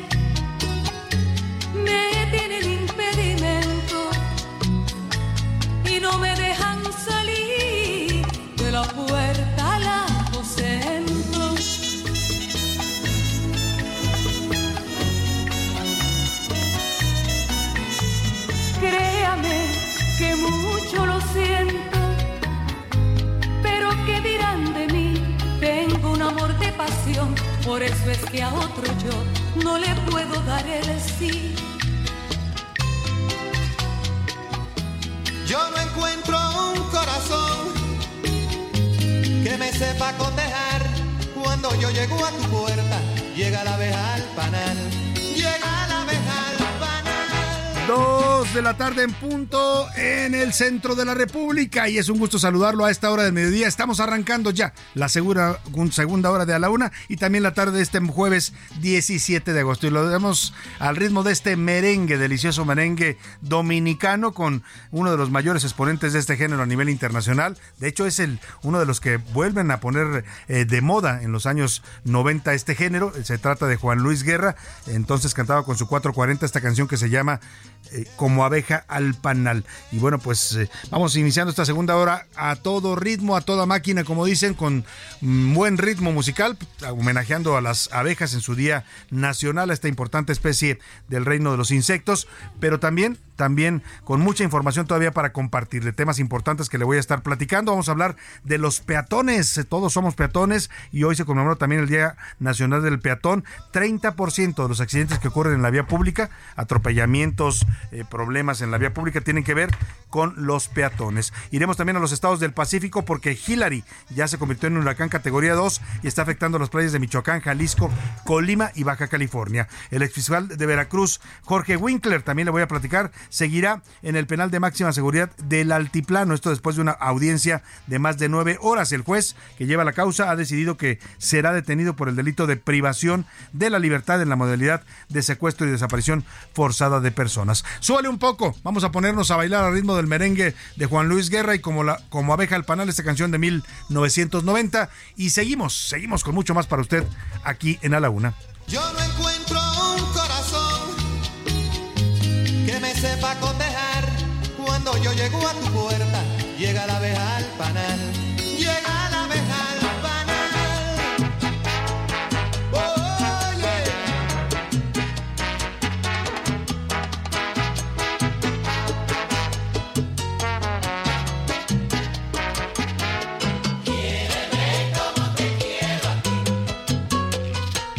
Ya todos están bailando aquí en la cabina de A la Una al ritmo de este merengue sabrosón. El álbum donde venía esta canción de 1990 se llama Bachata Rosa y es un gran, gran disco de esos discos que no tienen desperdicio, ¿no? Es el que lanzó a la fama internacional al señor Juan Luis Guerra, que hoy es una de las referencias obligadas en la música latinoamericana. Vamos a tener muchos temas importantes, ya le platicaba, y pero antes de todo eso vamos a escuchar su voz y sus opiniones en este espacio que tienen siempre un lugar preponderante. Ya están para ello conmigo aquí en la cabina y les doy la bienvenida a Milka Ramírez. ¿Cómo estás, Milka? Muy. Eh, Aquí peleándome, peleándome con el botón, pero muy bien, Es Salvador. que, es que por alguna razón aquí les da por, por picar el botón hasta que van a hablar. Píquenlo antes, por favor. Ábrenselo antes allá, operador, porque si no hacemos espacios ahí, lagunas. Bienvenida, Milka. Muy bien, Salvador, y la verdad es que disfrutando este ritmito que me recordó mucho a un novio que yo tenía cuando estaba muy chiquita, porque a su papá le gustaba mucho Juan Luis Guerra, Ángel, te mando un saludo. Y la verdad que qué rico ritmo, qué a gusto en este viernes chiquito, como diría José Luis. Pues viernes chiquito, Milka, y la verdad que sí, el, el merengue, ¿a ti te gusta bailar merengue? Fíjate que no sé bailarlo bien, pero sí disfruto mucho el ritmo, pero Es seguramente. delicioso. Sí, sí es complicado porque es un pasito muy, muy rápido, ¿no? Y luego de ahí surgió, eh, es el, el impulsor. La bachata ya era un género muy conocido en República Dominicana, pero quien la pone de moda es Juan Luis Guerra. Y hoy Juan Luis hay, Guerra. hoy a los jóvenes les encanta este ritmo de la bachata, ¿no? Con Sí. Romeo Santos y con todos estos exponentes. Y creo que precisamente Romeo Santos es uno de los como precursores para mi generación, ¿no? Sí, O sea, para ustedes, claro. Pero él es, digamos, alumno o, eh, o sigue pues de, de Juan Luis Guerra. Sí, de Juan Luis Guerra. Y por ejemplo, de él que me gusta mucho, Burbujas de Amor. Te regalo una rosa. Bueno, es que todo ese disco, eh, la que pongas de ese disco son buenas. eh, y, y la bachata sí la bailas? La bachata igual, poquito. Es que, ¿saben que Soy un poquito rítmica. José Luis Tiene no dos pies izquierdos, Milka Ramírez. pero Ahí la dejamos, Milka, lo no vayas a hacerte mala fama porque todos tus admiradores y fans van a Lo decir siento, corazón que te, iban a- te pensaban invitar a bailar, imagínate, ya no van a... Aún así invítenme, no pasa nada. Aún así, los pisa, los pisa, pero, pero baila Milka Ramírez. José Luis Sánchez, bienvenido. Salvador García Soto, Milka Ramírez, bonito Pepe. jueves, bonito jueves con muchos bríos. Sí, oigan, por cierto, Romeo Santos, hablando de él, estuvo ayer en el Campo Marte. ¿Ah, Se sí? presentó, tuvo Oye, dos conciertos. pero generó los un caos, no, no, generó un caos vial Ah, en la sí, sí, zona. Eso sí, claro, Yo, sí. pasé ayer ahí por esa zona de Polanco y era un caos, todo el mundo se quejaba de que estaba parado literalmente el paseo de la Reforma. Es que se juntó porque el concierto comenzó a las 8 de la noche en Campo Ujú, y Marte. luego la lluvia. Y luego la lluvia. Entonces fue un total y absoluto caos esa zona. Acabó hasta las once y media de la noche. Oye, Salvador. Oye, ¿y por qué el campo Marte? Pues No- ahí no lo entendí. escogió, no sé, yo tampoco sé, pero se está convirtiendo ya en un, en un, en un lugar O de sea, muchos ¿ya lo renta ¿eh? para conciertos? Sí, sí, ya ha habido varios conciertos ahí. De hecho, yo, yo fui a un par de eventos eh, hace un par de años, antes de la pandemia, que ya se armaban Bueno, ahí. mira, tiene lógica, como la Sedena ya se convirtió en la Sedena Inc., Ah, compañía, ¿no? Incorporated, ya, ya tiene muchos negocios, pues ahora también le entró al negocio de los conciertos. Sedena Show también. Se va a llamar Sedena Show, yo creo. Hay que ponerle Sedena Show and Company. Me dice nuestro productor que antes de venir al Campo Marte aquí en la Ciudad de México estuvo en el Estadio Jalisco, allá en Guadalajara, Romeo Santos, y dejó la cancha hecho un desastre. De por sí que no la cuidan mucho la cancha del Estadio Jalisco y luego van y la bailan al ritmo de merengue, pues no. Hoy, Salvador, rapidísimo, información importante. Hoy se dio a conocer la Secretaría de Gestión Integral y de Riesgo de la Ciudad de México. Da a conocer que el próximo 19 de septiembre, es eh, el próximo mes, es decir, va a haber un simulacro por el sismo de 2023, por recordando precisamente el sismo del 17 y el del Que, 1980. que lo hacen cada año, ¿no? Es- es- Es, Exactamente. un- ya una fecha instituida para este, pues por la- la tras- las tragedias, porque ya son dos que han ocurrido en 19 de septiembre para la Ciudad de México en materia de sismos. 11 de la mañana, el, el 19 de septiembre. Y ya da miedo. Ya, Oigan, ya, es que ya sí, viene septiembre, a partir del por favor. 2017 los simulacros nos dan miedo, ¿no? Porque qué, qué cosa, aquella, aquel sismo de 2017 todos lo recordamos. Vámonos directamente a comenzar hoy por Twitter, si te parece, José Luis Sánchez. ¿Qué dice la comunidad tuitera en arroba ese García Soto Milka? Mira, Salvador, sobre el tema de Gerardo Fernández Noroña y lo que dijo de Marcelo Ebrard, que se iba a ir a Movimiento Ciudadano, el 13% dice que Marcelo debería de continuar con Morena, el 42% que debe de romper con Morena y el 45% que este candidato pues nunca tuvo oportunidad realmente. Mira, no anda tan perdida la gente. ¿eh? Yo creo que la única posibilidad que tiene Marcelo Ebrard de jugar su última carta por la presidencia es, es fuera de Morena. En Morena, claramente la respuesta de hoy del presidente y de todos ayer es que lo que está haciendo Claudio Sheinbaum está bien y por lo tanto, pues lo que dicen las encuestas parece que se va a cumplir, ¿no? Pues ni hablar. O lo Sobre- que dijo el dedito, vaya usted lo a que saber. diga el Lo que dedito, diga el madre. dedito. Sobre el tema de los cinco jóvenes desaparecidos en Lagos de Moreno y lo que dijo el presidente López Obrador de que no escuchó De que lo no que le escuchó, que no se burló, que por eso no pide burla. disculpas. ¿Qué dicen? El 51% dice que sí le cree, pero, eh, perdón, que sí escuchó y miente. Está mintiendo, Que está 51% creo. El 8% dice que no, que No es una manipulación de, de la oposición. Y el 41% dice que el presidente siempre ha sido sordo ante el dolor. Lamentablemente sí, ¿eh? esto solo confirma, no es la primera vez que López Obrador desdeña asuntos tan graves como estos, ¿no? Los ha comentado ah, muchos casos, pero incluso cuando yo lo he visto varias veces y tú también lo has visto porque lo hace en- con frecuencia en las mañaneras, digo, en este país donde hay masacres todos los días, asesinatos violentos, ha, ha repartido varias condolencias, Milka, ¿no? Pero en muchos casos no lo escucha usted así como... Pues nada más dice, repite con- condolencias a la familia y vamos a investigar y bla, bla, bla, bla, bla, bla. Pero más allá de eso no se ve un presidente conmovido, simbrado por la violencia que están viviendo los mexicanos. Incluso lo hemos platicado, Salvador, el tema, por ejemplo, de las madres buscadoras, ¿no? Sí. Que en lugar de apoyarlas, las ha atacado desde Palacio Muchas veces cuando han pasado cosas graves, lo que dice el presidente son inventos de los medios. Sí, no. Exageran, es amarillismo. Politiquería. Politiquería. Exactamente. O Ay, del bloque conservador. El- De las de los peatones dicen algo? De ¿O los ya no. De los peatones tenemos reacciones, creo que en Vámonos a los mensajes. José Luis Sánchez. ¿Qué nos dice Nos nuestra, dicen por acá, nuestro auditorio? Desde Torreón nos dicen, el presidente solo escucha lo que le conviene y pedir disculpas no está en su vocabulario. Saludos, Salvador, nos dicen desde Torreón, nos dice por acá el Pues señor casi Juan, de ningún saludos. presidente, ¿eh? no solo, ahí sí no, con tu- no es solo característico de López Obrador. Mm, yo no recuerdo muchos presidentes en la historia de México que hayan pedido disculpas, ¿eh? No. Por las atrocidades que han cometido, desde corrupción hasta promesas incumplidas, hasta demagogias. Bueno, aquel que iba a defender el peso con el, un perro, ¿cuándo se disculpó? Ah, bueno. O el que mandó al ejército a matar a los estudiantes en Tlatelolco, ¿cuándo Sí, se no, disculpó? no, no. Jamás, al contrario, hizo todo lo posible para que O no el lo que dijo, ¿y yo por qué? ¿Yo por qué? ¿Cuándo se disculpó Sí, por haber no, dicho más. esa tontería? Sí, ¿no? Ni el que sacó a los, a los militares a las calles a hacer un No, desmadre. pues se ha disculpado y Peña Nieto tampoco nunca lo ha hecho por toda la corrupción de su sexenio. Buenas tardes, Salvador. ¿Lo de Brad con Claudia será plan con Maya? ¿Tú qué opinas? Para que la candidata sea ella en realidad y que al señor, el señor Ebrard, le den otro tipo o algún otro tipo de puesto. Saludos, Salvador. Yo no creo que sea plan con maña. ¿eh? La rivalidad y el. Déjeme ser cuidadoso con la palabra, iba a decir odio, pero vaya, se caen muy mal. O sea, se detestan, para que me entienda, ¿no?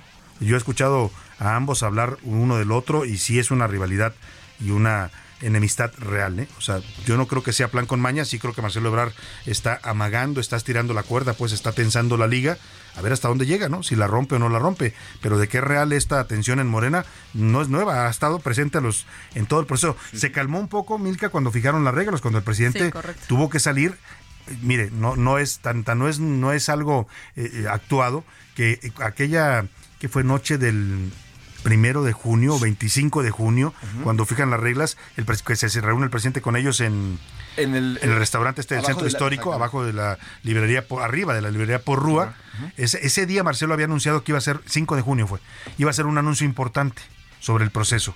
Y tan ya se temía que Marcelo fuera a empezar a decir esto de que se estaban violando, eh, que, est- que estaban usando recursos públicos, que había candidatos que estaban abusando de, esta, de este proceso, que el presidente salió esa noche de Palacio Nacional, se sentó con ellos y calmó a Marcelo, le dijo, a ver, tranquilízate, ¿qué quieres? No, pues que las reglas, las reglas. Hicieron las reglas. Las reglas que se formaron para, para el proceso interno las puso la mayoría Marcelo. O sea, eran cosas que él había pedido y el presidente se las concedió para que se tranquilizara. Entonces, por eso estos dos meses Marcelo pues estuvo tranquilo, andaba ahí haciendo sus propuestas, ¿no? Haciendo cosas graciosas para las redes sociales. Ya, ya había mandado mensajes de que no estaba de acuerdo con lo que estaban haciendo, pero lo de ayer a mí me parece que sí es algo real, que sí habla de una tensión real que está ocurriendo en estos momentos en Morena. Sí, tan es así que hoy Noroña dice que lo más probable es que Marcelo rompa con, con Morena, ¿no? A ver, la propia Claudia Sheinbaum nunca lo ha declarado, pero una persona que se lo escuchó decir en corto en una mesa me dijo, ella vino aquí, dijo desde hace meses, ¿eh? Les dijo, Marcelo se va a ir, Marcelo va a romper con Morena. Entonces eso lo tienen de algún modo sabido eh, y lo, de algún modo lo empujan también. ¿eh? Yo creo que nadie estaría más contenta que se fuera que Sheinbaum, pero no sé si eso le vaya a gustar al presidente y no sé si le convenga a Morena. Desde Jalisco nos dice Salvador, el señor Muni Joel nos dice, buenas tardes Salvador, el presidente no pierde el hambre, qué bueno, ni el humor, qué bueno, ni le baja un poquito a su soberbia, qué bueno. El tema es que el país se está cayendo a pedazos. Saludos Salvador. Pues sí, Nos dice por el acá. presidente está muy bien, en su mente el país está muy bien, en su mente los mexicanos estamos felices con su gobierno, en la realidad, pues esa es otra, ¿no? Que ya lamentablemente de la que se nos escapó el que gobierna. Dice María Elena, por acá estoy, estoy en la clínica 1 del IMSS, aquí en Guadalajara, Dinamarca, pone. Nunca tienen los medicamentos. Tengo dos semanas esperando que surtan mi receta y no más nada. ¿Qué podemos hacer ante esto, Salvador? Le pregunta la señora María Elena. Pues Saludos. mire, María Elena, le agradecemos la denuncia. La verdad es que, pues eso, denunciarlo y quejarse. Usted tiene derecho en el IMSS a exigir que le entreguen sus medicamentos.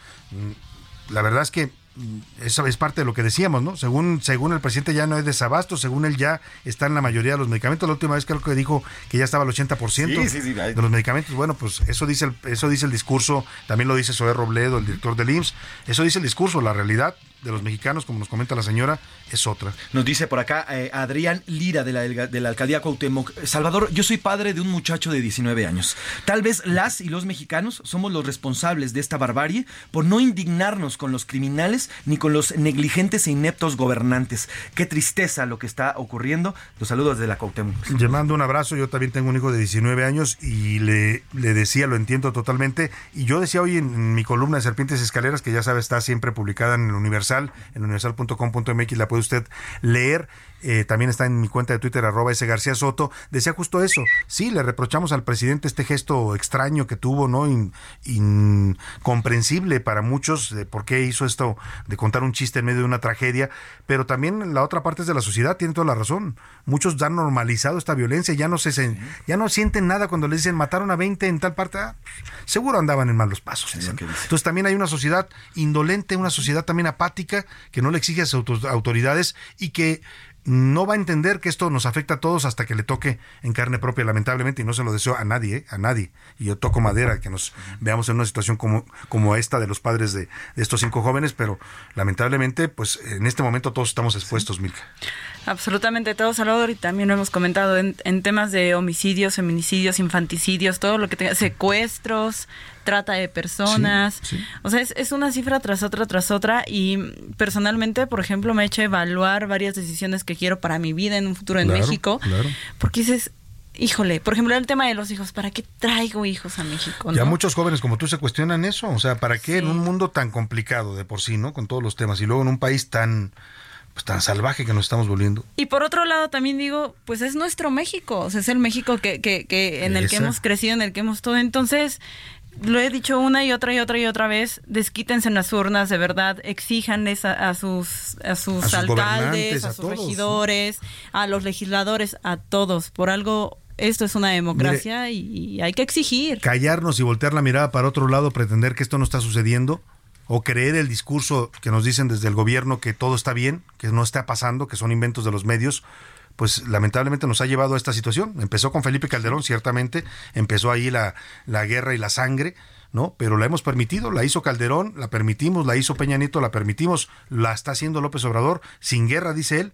pero está do- cruzando los brazos mientras los narcos nos masacran a los mexicanos y no lo quiere reconocer. Entonces, mientras nos quedemos callados y volteemos para otro lado, nos va a tocar vivir esto y lamento decirle que mucho más. Sí, y el tema es que antes era muy lejano a nosotros. Hoy es cada vez más cercano. Cada vez ese tema de la violencia está más cerca de tocando, uno. ¿no? Cada O sea, vez se entera lo- que es el tío, el amigo. el- los padres de esos jóvenes deben decir, ¿y por qué mis hijos? No? O sea, si ellos dicen no andaban en nada malo, no- salieron a pasear como siempre lo hacían como amigos.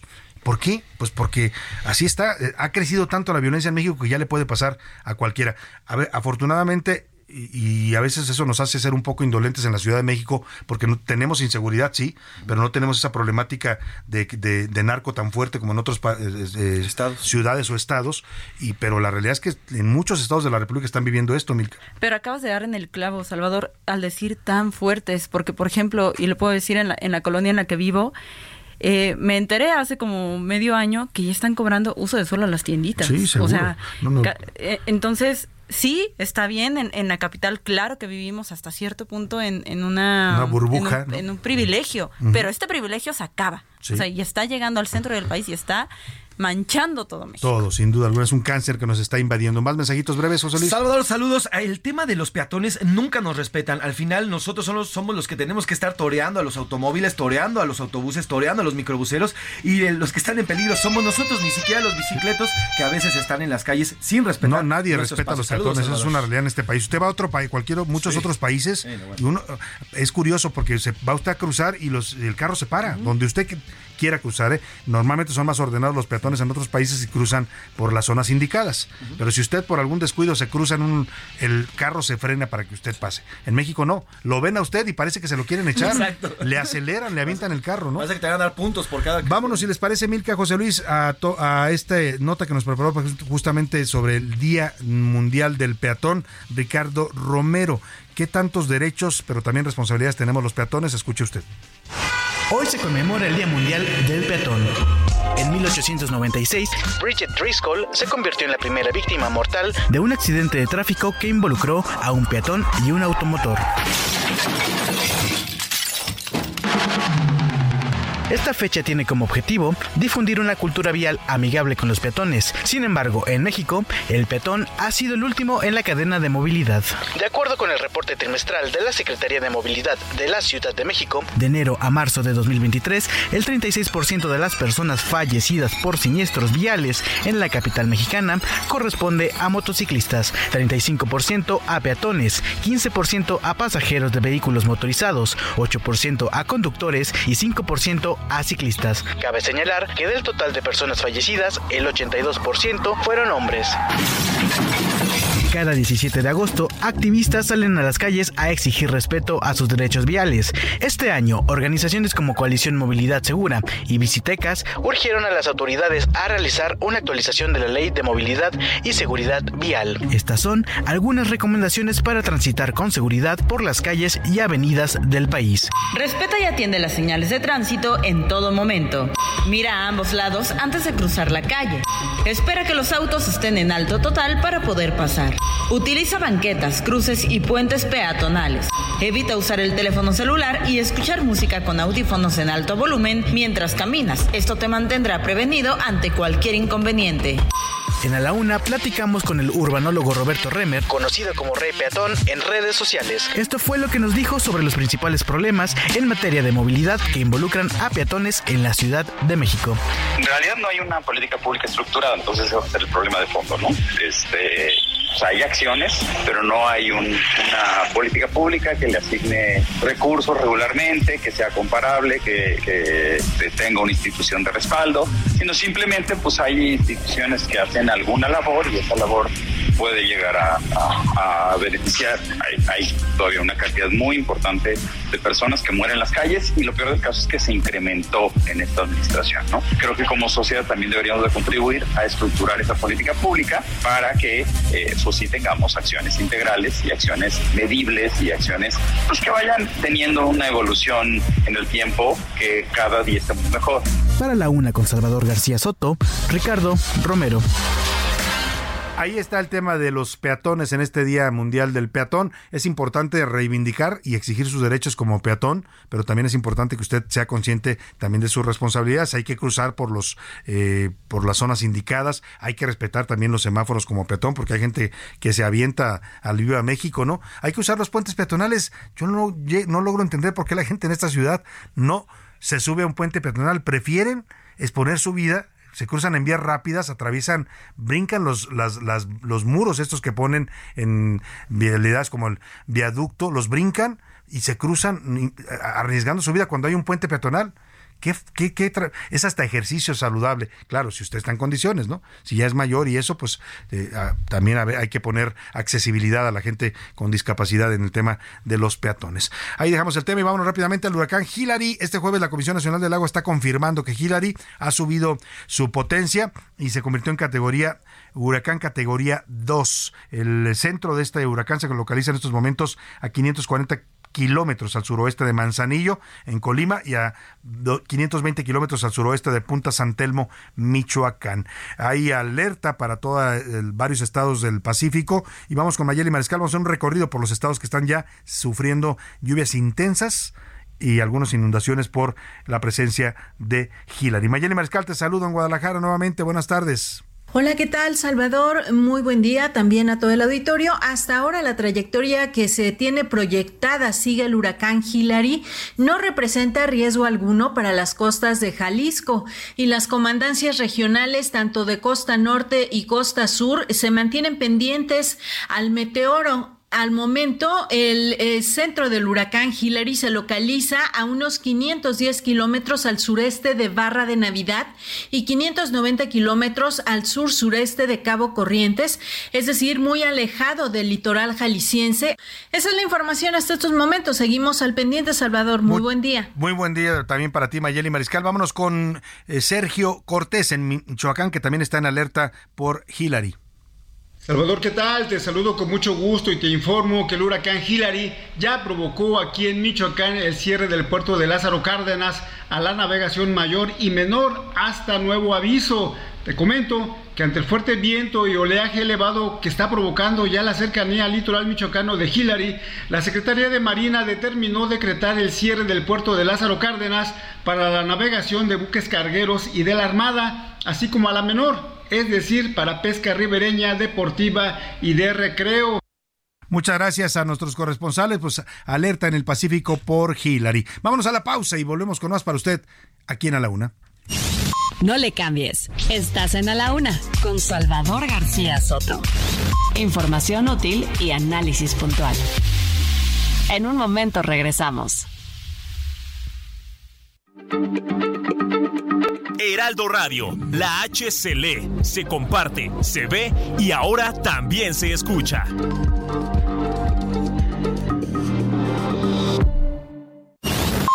Ya estamos de vuelta en A la Una con Salvador García Soto. Tu compañía diaria al mediodía. ¿Tienes miedo de que tu hijo se convierta en un adulto insatisfecho? Este 14 de octubre en el Master Bebemundo vamos a darte las herramientas para que tu hijo se convierta en líder de su propia vida. Master Bebemundo 2023, niños felices, adultos líderes. En Papalote Museo del Niño, boletos a la venta en masterbebemundo.com. México es el quinto productor mundial de miel con 57 mil toneladas al año. Este negocio genera ingresos anuales por 1.512 millones de pesos por consumo interno y ventas internacionales. 50% de la producción nacional se destina a la exportación. Los principales clientes son Alemania, Reino Unido, Arabia Saudita, Estados Unidos y Suiza, entre otros países. Y aquí nomás reforzando.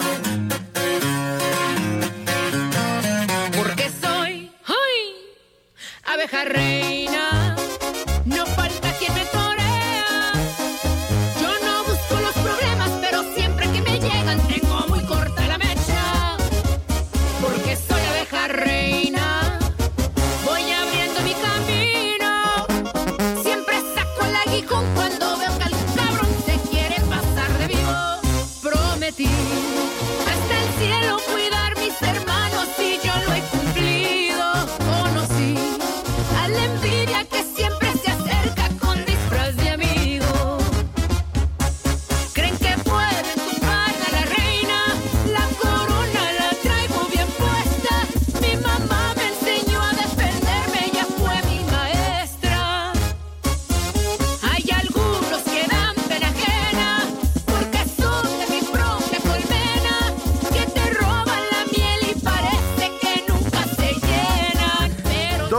tarde con 32 minutos. Esta canción que escucha usted es de la Chiqui Rivera, la hija de Jenny Rivera, una canción reciente del 2023, porque soy abeja reina, dice hace rato escuchábamos a un hombre cantarle a una mujer abeja reina, con un sentido de que pues nada más te chupaste todo y me dejaste sin nada. Y ahora la Chiqui Rivera dice, pues sí, soy abeja reina y sé picar, ¿no? Y sé picar cuando, cuando necesito, tengo el aguijón bien afilado. Así lo dice la Chiqui Rivera. Estamos homenajeando a las abejas en su día eh, nacional, eh, tratando de concientizar también sobre la preservación necesaria, urgente de esta y prioritaria de esta especie eh, del reino animal que nos está pues se está escaseando y está desapareciendo en varias partes del mundo. Escuchemos un poco más del ritmo de banda con Chiquis Rivera y la abeja reina y seguimos con más para ustedes aquí en la laguna.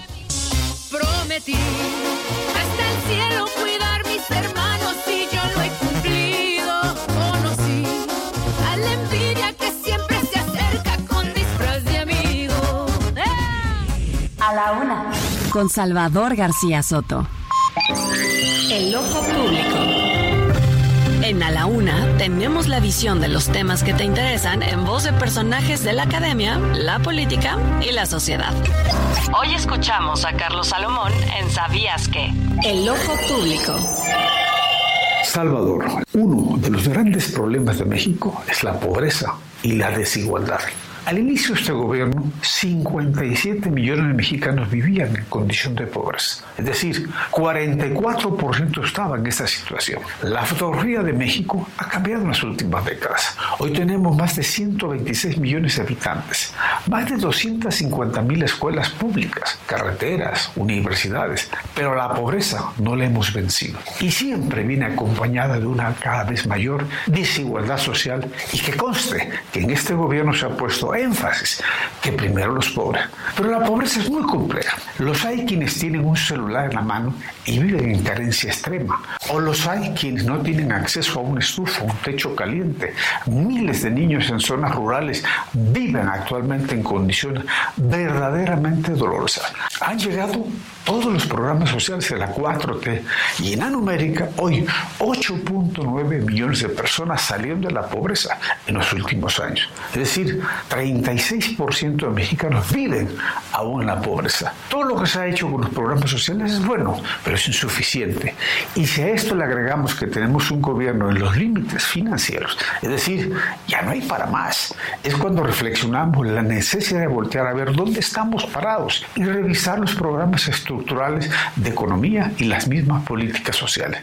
No hay manera de abatir y aún menos acabar la pobreza si no replanteamos los temas de fondo. De seguir este camino necesitaríamos un siglo para abatir la pobreza. Solo la estamos mitigando. Por eso yo me pregunto, ¿los mexicanos tenemos a la pobreza como destino? Para una despensa, un empleo temporal, becas, ayuda sin duda, pero no es la solución de fondo. Salvador, la solución de fondo es que todos tengamos acceso real a una buena educación, a la salud pública, empleos que te den un buen salario y como dicen por ahí, Salvador, que todos los mexicanos seamos, sin excepción, hijos de Dios. A la una, con Salvador García Soto. Dos de la tarde, 35 minutos. En este jueves escuchábamos con atención a Carlos Salomón, nuestro colaborador, y su sabías que aquí en el Ojo Público hablaba de la pobreza en México y estos datos del Coneval, del informe reciente, que sí, dicen que han eh, salido de la pobreza 8.5 millones, 8.6 millones de mexicanos y se atribuye este, eh, este dato, así lo han interpretado la mayoría de los especialistas, a una pues eh, resultado de los programas sociales del presidente López Obrador que entrega recursos directos, dinero directo a las personas, eso está muy bien. la contraparte, y lo comentaba también Carlos, es que pues no solo es eh, darle dinero a la gente y sacarla un poco de la pobreza con un ingreso, también es darle buena educación, buena salud, y seguridad. Y ahí es donde todavía este gobierno nos sale debiendo a los mexicanos. Oiga, vamos rápidamente para hablar de este, justamente de estos temas de seguridad. En Chiapas, vea usted lo que está ocurriendo. Cosa de verdad de no creerse. Pobladores de la comunidad de Oxinán, en Mitontic, allá en Chiapas, de, eh, secuestraron a los hijos de la alcaldesa de su municipio, Maruca Méndez. Eh, los tienen cautivos y han amenazado a la alcaldesa, así como lo escucha usted, a la alcaldesa la están amenazando con que o paga 5 millones de pesos, hoy los tiene que pagar, o van a quemar a sus hijos. Así le han dicho la amenaza. O sea, un secuestro, para que me entienda usted, a un, los hijos de una alcaldesa. Los habitantes tienen retenidos a, al Fernando José, de 24 años de edad, y a Luis Armando López, de 21 años de edad, quienes están en poder de la gente desde el pasado 15 de agosto. O sea, esto ya lleva dos días. Eh, y ahí en la comunidad Mitontic eh, acusan un presunto autorrobo. Dicen que la alcaldesa se robó 5 millones de pesos destinados a las obras públicas. Vamos contigo, Lisette Coello. Te saludo allá en Chiapas. Cuéntanos de este secuestro pues eh, contra los hijos de la alcaldesa. ¿Qué tal, Salvador? Te saludo con gusto informarte que pobladores de la comunidad Oxinam del municipio de Mitontic, Chiapas, dieron a la alcaldesa Maruca Méndez un plazo hasta este jueves para que dé los 5 millones de pesos y puedan retornar a casa sus hijos Fernando José López Méndez y Luis Armando López Méndez de 24 y 21 años de edad, respectivamente. Sin embargo, Fernando López López, presidente por usos y costumbres de Mitontic y padre de los jóvenes, dijo que no tiene el dinero por lo que espera que el gobierno del estado y federal le ayuden a reunirlos. Cabe recordar que todo inició el pasado 9 de agosto cuando presuntamente robaron los 5 millones de pesos, que eran trasladados por ocho personas, incluyendo al tesorero Erasto Velasco, quienes iban de San Cristóbal a la comunidad de Oxinam para realizar el pago. López López aseguró que fue el hijo del tesorero municipal Erasto Velasco quien secuestró a los dos jóvenes, pues en una llamada telefónica que recibió el pasado domingo 13 de agosto cuando se llevaron a sus hijos, le manifestaron el ultimátum y le confirmaron que los jóvenes estaban en manos de la comunidad de Oxinam. Al ser cuestionado sobre su presunta participación en el robo del recurso, Fernando López se deslindó de los hechos y aseguró que el día que ocurrió el supuesto robo, él, junto con la presidenta constitucional Maruca Méndez, se encontraban en una reunión en otro municipio. Aseguró que no va a descansar hasta encontrar a la persona que se llevó el recurso y confía que las autoridades ayuden a mediar con los pobladores para rescatar a sus dos hijos, quienes llevan cinco días privados de su libertad. Hasta aquí el reporte, Salvador, desde Chiapas. Mm, vaya tema, muchas gracias, Lisette, eh, porque mire, si a una alcaldesa le secuestran eh, a sus hijos y le extorsionan, pues imagínese usted que se puede esperar un ciudadano de a pie, como dicen por ahí. Vamos rápidamente al entretenimiento. Anaí Arriaga nos tiene información importante del mundo del espectáculo. El entretenimiento con Anaí Arriaga.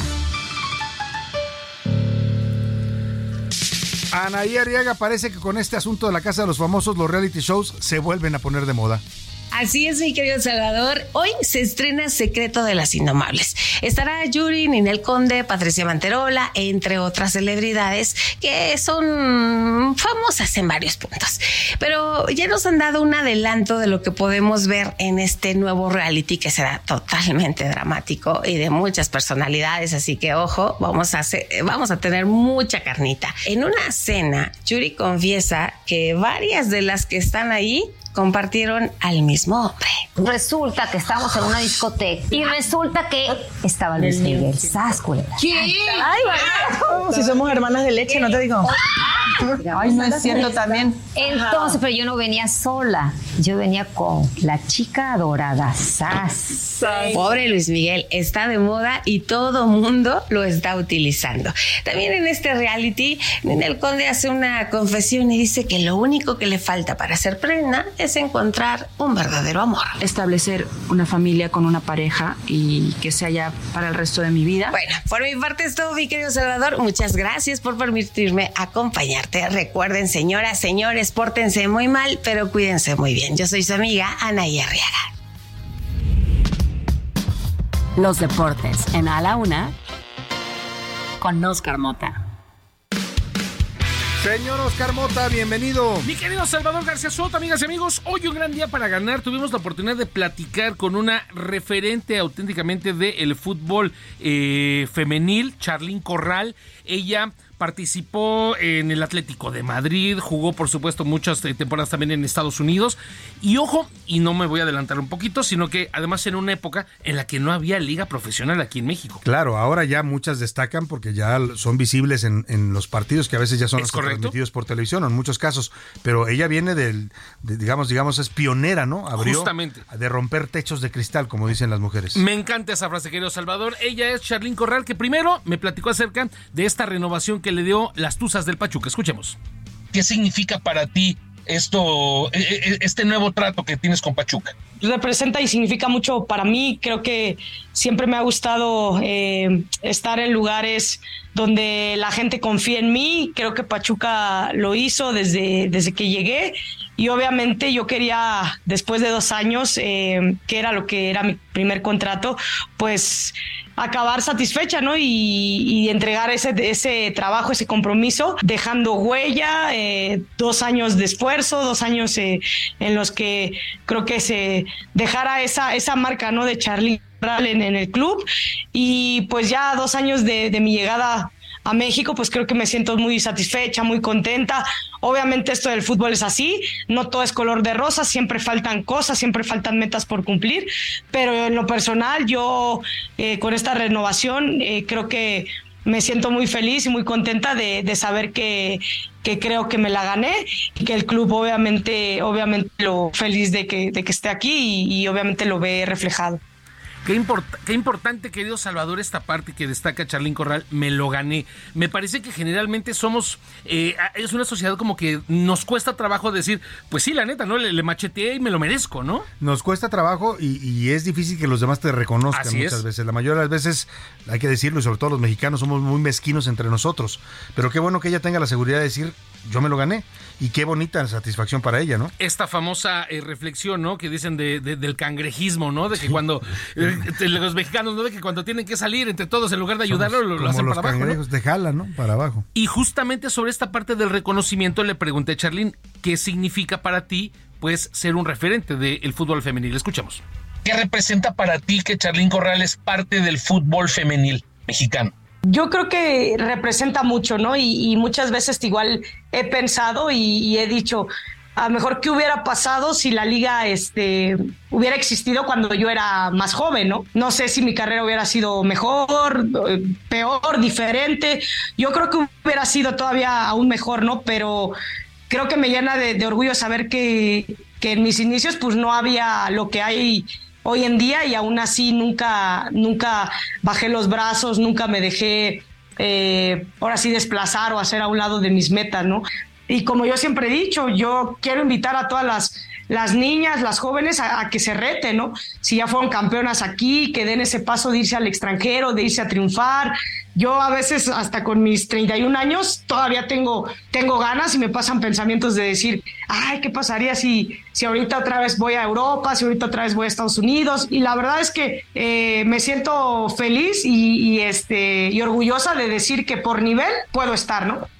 Y esta frase, querido Salvador, y ojalá se les quede muy grabado a todas las amigas que nos están escuchando, que se reten, dice Charlín Corral, que, que te atrevas, que salgas obviamente de, De la zona de confort. esta zona y te atrevas a ir adelante. Cierra ya dice, tengo 31 años, pero creo que todavía podría ir otra vez a Europa, podría otra vez intentarlo en Estados Unidos, a ver cómo Qué nos bueno, cómo qué nos bueno manda, que ¿no? siga teniendo hambre de triunfo a pesar de lo que dices tú. Ya es un referente en el fútbol femenil, no solo en México, a nivel internacional. Es Más datos. Rápidamente, un, un detalle quiero saludar. A ver, hoy están, eh, eh, se dedica este programa musicalmente al Día Nacional de la Abeja, lo que platicabas, y justamente vino una situación que acaba de suceder hace unos días que me parece muy curiosa con ese tema de, del Día Nacional de la Abeja. A ver, Stefano Tsitsipas, que él es un tenista griego, hace un par de días estaba en un torneo allí en Europa, y bueno, estaba a punto, estaba jugando, y de repente se queda detenido, va con el juez de, de tenis y le dice, oye, ¿sabes qué? Necesito que corras a un aficionado. ¿Le estaba gritando cosas? No, está la, la porque era una aficionada. La aficionada lo estaba molestando haciendo como el zumbido de una abeja.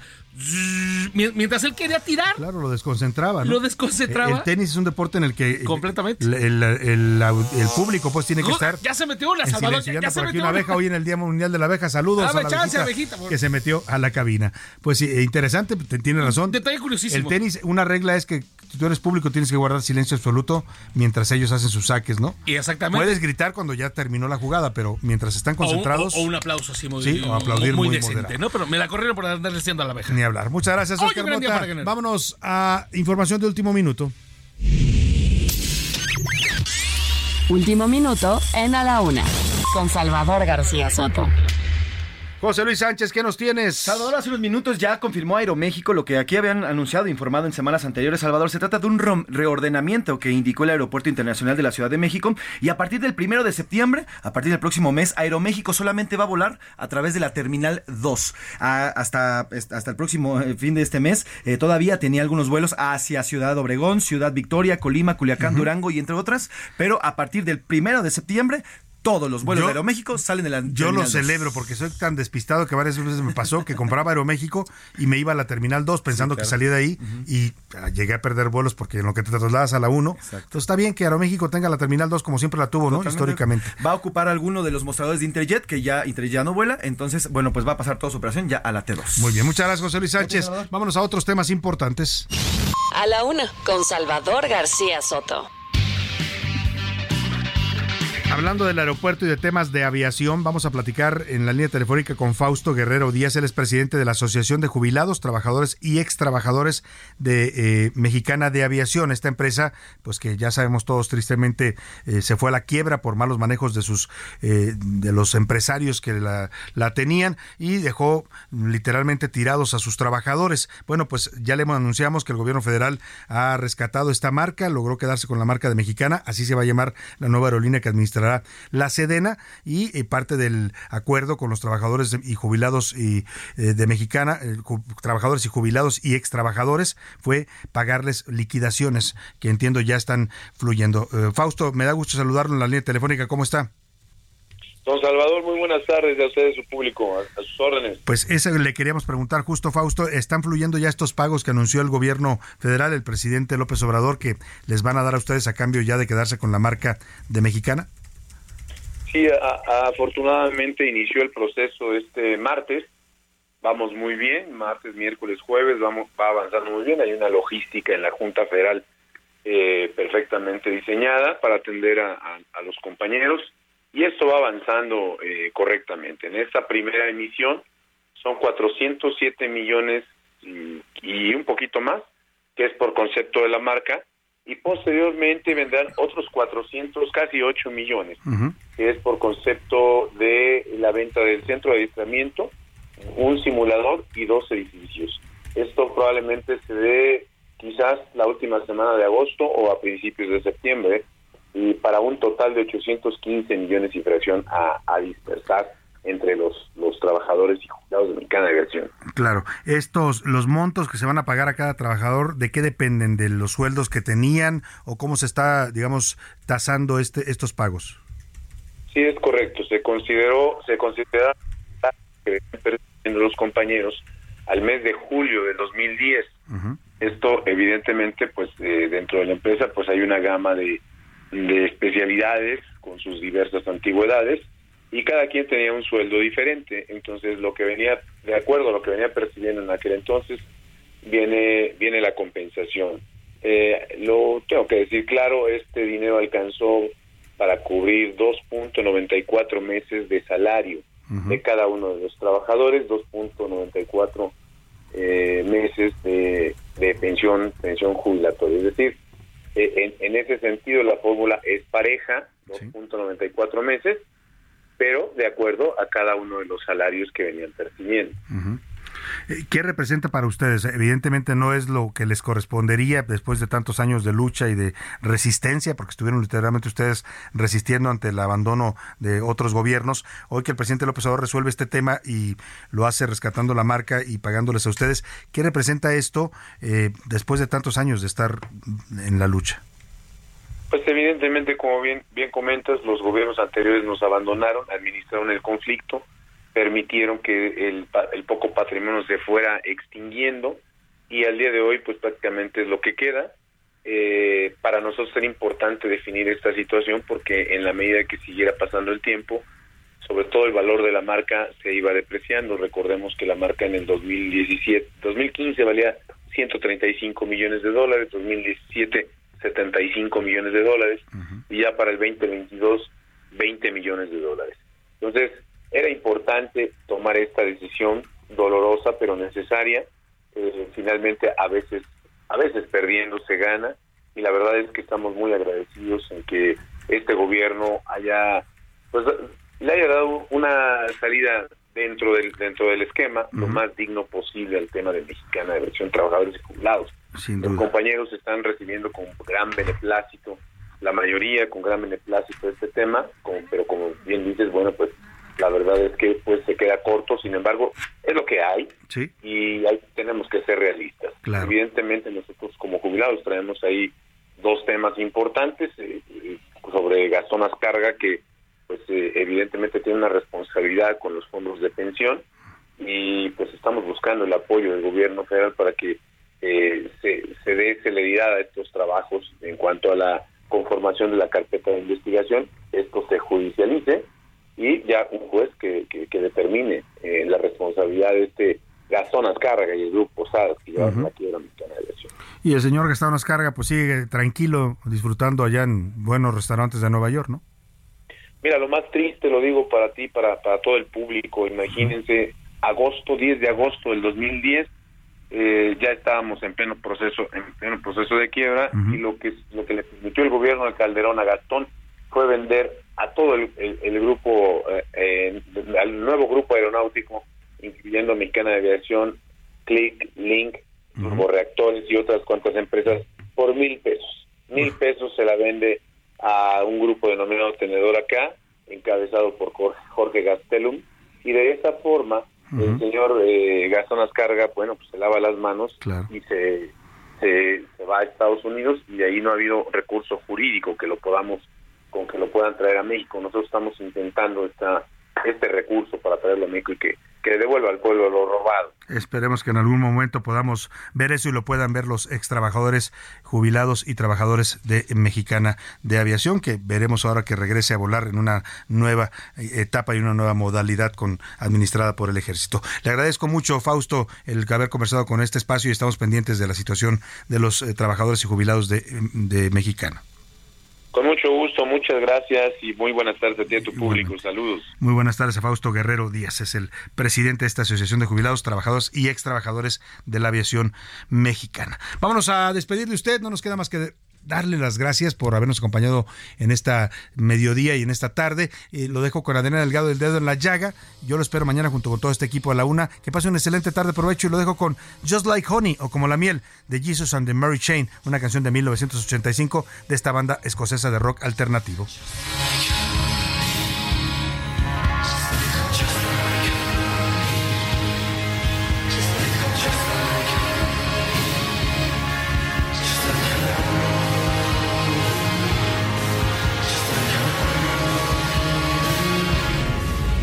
Por hoy termina A la Una con Salvador García Soto. El espacio que te escucha, acompaña e informa. A la Una con Salvador García Soto.